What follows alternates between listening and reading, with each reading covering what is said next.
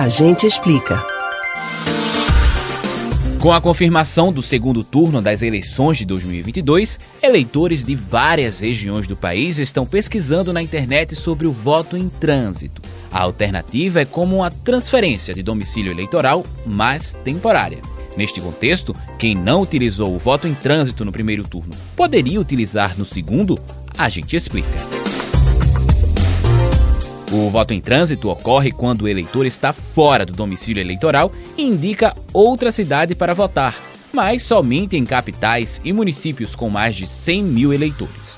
Essa possibilidade pode ocorrer no primeiro, no segundo ou em ambos os turnos. Neste ano, o primeiro turno ocorreu em 2 de outubro e o segundo turno está marcado para o dia 30 do mesmo mês.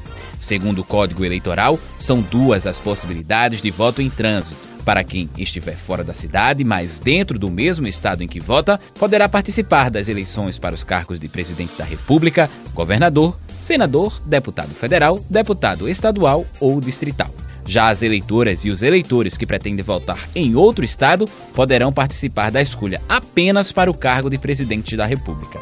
Vale reforçar que não é possível votar em trânsito fora do Brasil. No entanto, quem tem o título de eleitor cadastrado no exterior e estiver em trânsito no território brasileiro poderá sim votar na eleição para o cargo de presidente da República, desde que habilitado dentro do prazo. Porém, para participar do pleito fora do domicílio eleitoral, o eleitor teria que ter feito a solicitação até o dia 18 de agosto em um cartório eleitoral.